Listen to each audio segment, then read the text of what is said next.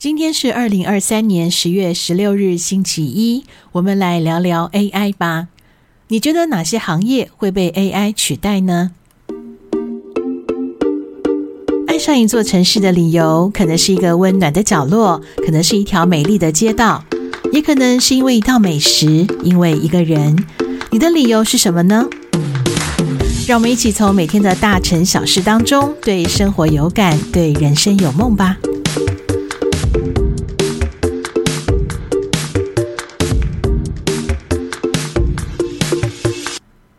欢迎收听今天的猫跳跳新闻瞭望台，Kate 挑选了今天几则重点新闻，用一点点的时间一起来关注。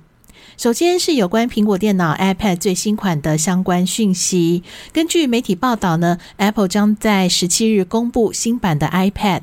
这次会公布的 iPad 新品呢，主要是 iPad 11、iPad Air 6，还有很多人超晚期待很久的 iPad Mini 7。至于 iPad Pro，目前还没有相关的讯息。嗯，其实目前能够得知新版 iPad 的情报并不多，而且整体看起来跟之前的呃，除了处理器方面有差异之外，其余的差异并不大。而且如果十七日真的公布了新版 iPad 的消息，呃，大概也要在一周之后才会正式上市。除此之外呢，据说第三代的 Apple Pencil 可能也会跟新版的 iPad 同步上市贩售。那报道中也提到了，呃，苹果可能会计划在二十四日之前发布 iOS 的十七点一版，还有 iPad 呃 iPad OS 十七点一，这些安排非常有可能就是新版 iPad 正式开卖的时间点了。好，那大家很期待，对不对？可能又有人要发动排。排队部队了，要去抢新品。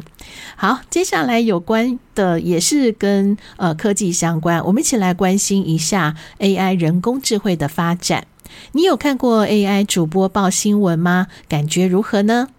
生成式 AI 呢是二零二三热门的科技话题，国内外媒体也顺势推出了 AI 主播，比如说像嗯台湾。呃，在明视的话呢，他最近就有推出播报国际气象的主播，他的名字叫敏熙。你有看过吗？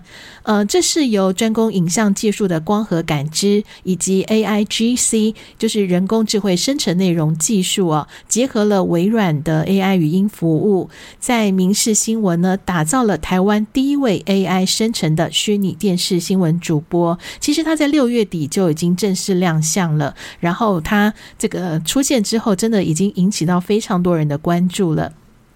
因为 AI 主播啊，他呃，大家都会很在乎的，就是他跟真人相差多少，是不是能够真的是以假乱真呢？除了外貌要跟真人相近之外，声音在新闻播报中也扮演了非常重要的角色。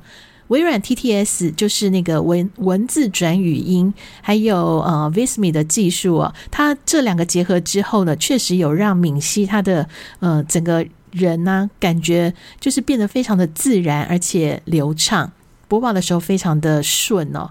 那敏熙主播现在他很厉害，他已经可以进行到中文和英文混合播报的内容了。这个可能呃，大家会觉得说，嗯，有什么难的吗？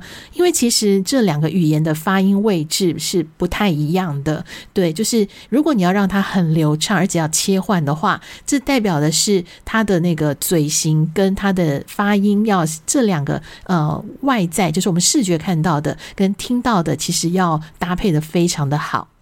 那明视表示呢，他们不是只有看到生成式 AI 技术为新闻产业带来的崭新机会，他们也充分评估了相关的风险啊。这个在过去，呃，就是呃，Kate 之前。在呃做有关于智慧城市发展相关的专题报道的时候，呃，也是有非常多的这个长官们提到，他们虽然推动呃科技发展，但是也同时兼顾到了如何去呃为这个呃比如说呃法律啦，或者是一些相关法规，还有新闻伦理啊，或者是在智慧运用上面可能会发生的风险，都要超前的做一些规划。所以呢，在民事来讲，他们也是评估过了，并且他们也呃，就是呃，保证会切呃恪守啊相关的法规，还有新闻伦理。这最重要的是什么呢？因为如果说 AI 智慧它发展到非常呃纯熟的话，是有可能它会开始创作啊，就像呃我们可能会用 ChatGPT，可能用过的人就知道啊，它会帮你做一些呃整合资讯之后，会做出一些。嗯，创作的事情来，它可能跟真实会有一点落差的，但是看起来又很像。好，所以在这些使用上面呢，他们其实呃相关的这个专业人员呢，也想到这些问题，所以他们也会严格的把关，禁止采用 AI 生成的新闻内容，以确保所有 AI 虚拟主播的播出内容呢，都是由编辑撰写。并且依循既有的审核流程，在发呃发展新闻多样化的同时，也维持了高度的准确性。那因为 Kate 本身也是从事相关工作，我也跑新闻，所以呢，透过 AI 协助整理一些资讯，还有在呃核对正确性跟真实性上面，嗯，其实我自己也有一些感触啦。对于 AI 和人类的合作关系。嗯，这些观察呢，我想留在今天晚上猫跳跳的深夜谈心室，我们来轻松的聊一聊 AI 时代来临之后，让我们的欢喜和忧愁吧。这里是猫跳跳跳新闻瞭望台，在综合大家的需求和意见之后，从今天开始将给呃将会在这个每天下午六点首播上架，陪大家塞一塞挤一挤，在车震当中还能有点好心情。我是 Kate，晚上见。